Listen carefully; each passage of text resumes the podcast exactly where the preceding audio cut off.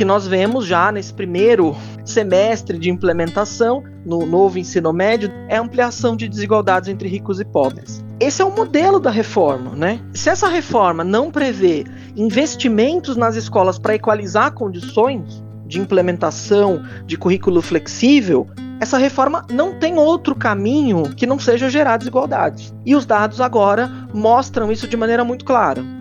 Eu sou o Fernando Cássio, professor de Políticas Educacionais da Universidade Federal do ABC, integro a Rede Escola Pública e Universidade, a REPU, e também faço parte do Comitê Diretivo da Campanha Nacional pelo Direito à Educação. Instituto Claro. Educação.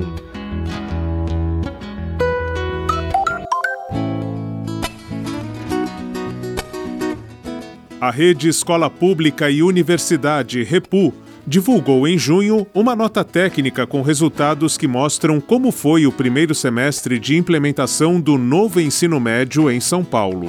É uma pesquisa que foi feita no estado de São Paulo, porque o estado de São Paulo é o primeiro estado do Brasil a, de fato, fazer uma implementação em grande escala da reforma do ensino médio dentro daquelas diretrizes né, da Lei 13.415. É importante dizer isso porque a pesquisa ela é orientada no sentido de testar sistematicamente e com rigor aquelas promessas que a reforma do ensino médio, que as propagandas governamentais colocavam como a grande revolução, né, que a reforma traria. Com o novo ensino médio, você tem mais liberdade para escolher o que estudar, de acordo com a sua vocação. Fernando Cássio relembra as promessas feitas pela campanha do MEC à juventude brasileira. Primeira promessa de liberdade de escolha. Mas não só isso. Flexibilizar esse currículo, então reduzir a formação básica a português, matemática e inglês, e mais ali alguma coisinha das disciplinas escolares, e todo o resto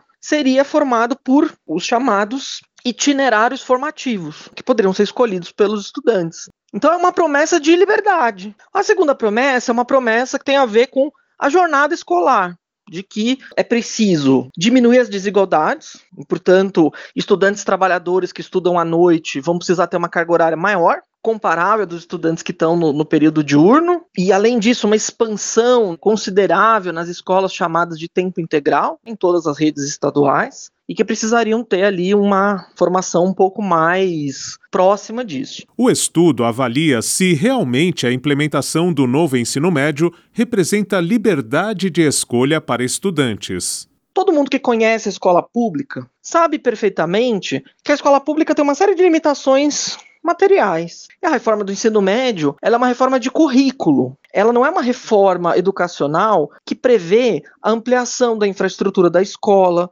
ela não prevê a contratação de uma quantidade suficiente de professores para lidar com as novas demandas. Ela não é uma reforma que prevê políticas de permanência estudantil para os estudantes ficarem mais tempo na escola. Então, assim, ela vai fazer essa fragmentação, essa flexibilização curricular com a estrutura existente. Os dados obtidos apontam que cerca de um quarto das escolas de ensino médio ofertam apenas dois itinerários formativos no estado de São Paulo. São mais ou menos 3.600 escolas de ensino médio. 952, que é uma quantidade considerável, ofertam os mesmos dois itinerários formativos. Só dois e os mesmos dois. Um itinerário formativo que mistura linguagem e ciências humanas e outro que mistura matemática e ciências naturais. Quer dizer, você tem variáveis que estão determinando a oferta. Uma dessas variáveis é o tamanho da escola. Então, o estudo mostra que escolas pequenas ofertam poucos itinerários em geral. Escolas maiores podem ofertar mais itinerários. Mesmo aquelas que podem ofertar um número de itinerários grandes, escolas com 2 mil alunos, muitas delas não ofertam muitos itinerários. E aí nós conversamos com gestores, com diretoras, com diretores e constatamos que em muitas dessas escolas a gestão prefere ofertar um número menor de itinerários para garantir uma certa organização no trabalho dos professores na escola, para não ter falta de professor. Para não se deixar oprimir,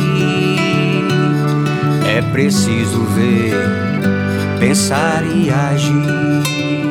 Essa multiplicação de itinerários, ela implica uma intensificação do trabalho de professores. Em vez de você ter uma professora, um professor de uma disciplina com várias turmas, você tem um professor com múltiplos itinerários com várias turmas. Isso muda totalmente a forma de trabalhar dos professores, mais o regime, as condições de trabalho, o tempo para preparar as aulas, o tempo para estudar, o tempo para discutir o currículo, ele não é aumentado proporcionalmente à quantidade de trabalho. Então, quer dizer, um dos efeitos dessa fragmentação curricular tem sido no estado de São Paulo a falta de professores, que é um efeito colateral muito grave. Então a gente tem uma reforma que prometeu revolucionar a escola, fazer os estudantes se reaproximarem da escola, se encantarem com a escola. Na verdade, essa escola não tem professor. Em termos de infraestrutura básica, de qualidade básica, o novo ensino médio ele representa um retrocesso em relação à situação anterior, que já não era boa. Fernando Cássio explica qual a relação entre oferta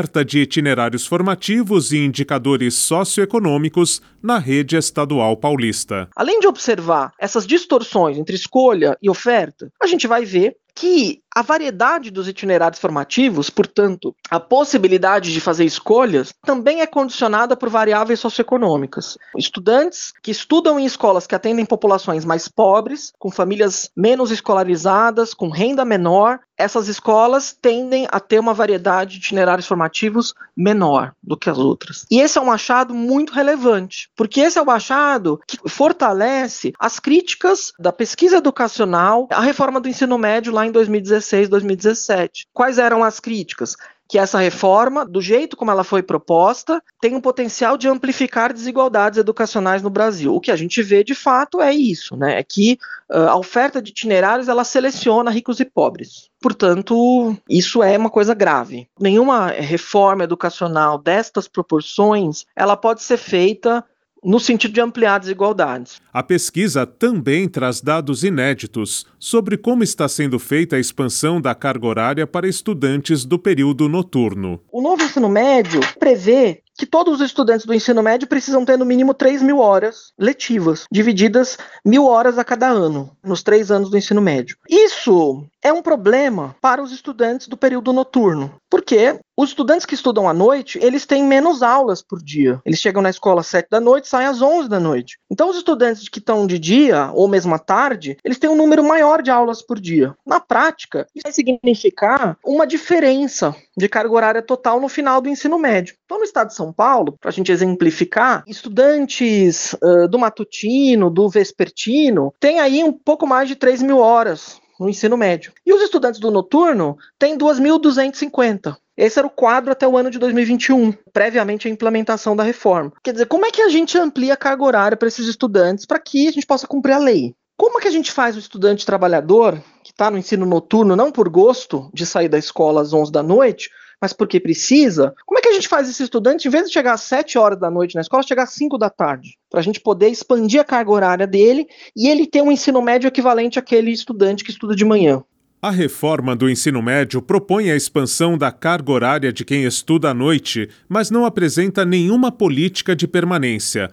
O pesquisador cita o que acontece em universidades públicas como modelo a ser seguido para essa parcela de estudantes. Então, as universidades públicas, há décadas, elas têm políticas de permanência estudantil. O que, que, são políticas de permanência estudantil? Transferência de renda. Então, uma bolsa trabalho, bolsa alimentação, Bolsa Moradia. É assim que as universidades fazem. Todas, estaduais, federais, tem muitos estudos de implementação desse tipo de política. Tem Fundo Nacional, Política Nacional, o PNAES, né? É uma rubrica do governo federal destinada a esse tipo de auxílio. A reforma do ensino médio ela não tem nada a ver com isso. Então ela quer expandir a carga horária do estudante trabalhador, mas ela não tem associada a ela uma política de permanência. Em vez de políticas que incentivem a permanência na escola, o ensino à distância tem sido usado como forma de completar a carga horária no período noturno. Mais de 93% das turmas de expansão são feitas à distância. E aí a gente vai olhar para trás, né, vamos ver a pandemia, vamos ver todas as formas né, de oferta de ensino remoto usadas lá naquele período em caráter emergencial, e a gente vai ver que uma expansão do ensino regular feita à distância não tem como produzir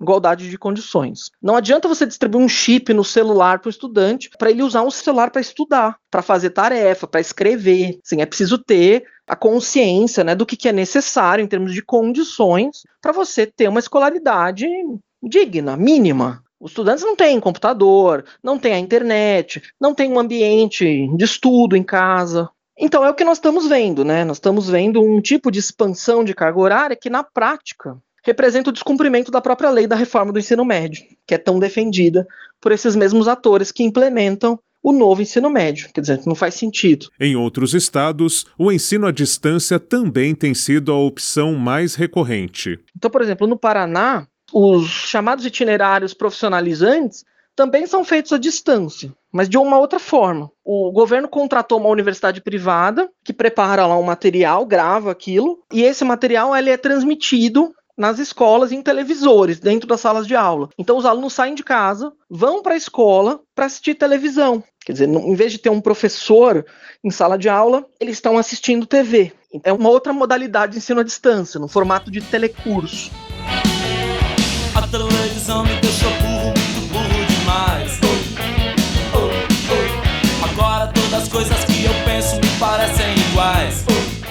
O que a gente tira de conclusão olhando para esses três elementos? O debate sobre a liberdade de escolha, o debate sobre a falta de professores e o debate sobre a expansão da carga horária. Que o novo ensino médio, ele aumenta as desigualdades escolares no estado de São Paulo. Não há como todos os elementos analisados apontam para o mesmo problema. Estudantes mais pobres, mais vulneráveis, estão tendo uma condição de escolarização pior e não só pior, piorada pela reforma. Essa, é essa é uma situação muito grave. Nós que estamos envolvidos na pesquisa, a gente não vê né, que essa reforma tenha como produzir alguma coisa diferente disso. A conclusão do grupo de pesquisadores que desenvolveu o estudo é de que o novo ensino médio, ao contrário do que promete, limita as escolhas de estudantes e piora as condições de formação dos que mais necessitam de uma escola de qualidade. Com apoio de produção de Daniel Greco, Marcelo Abude para o Instituto Claro.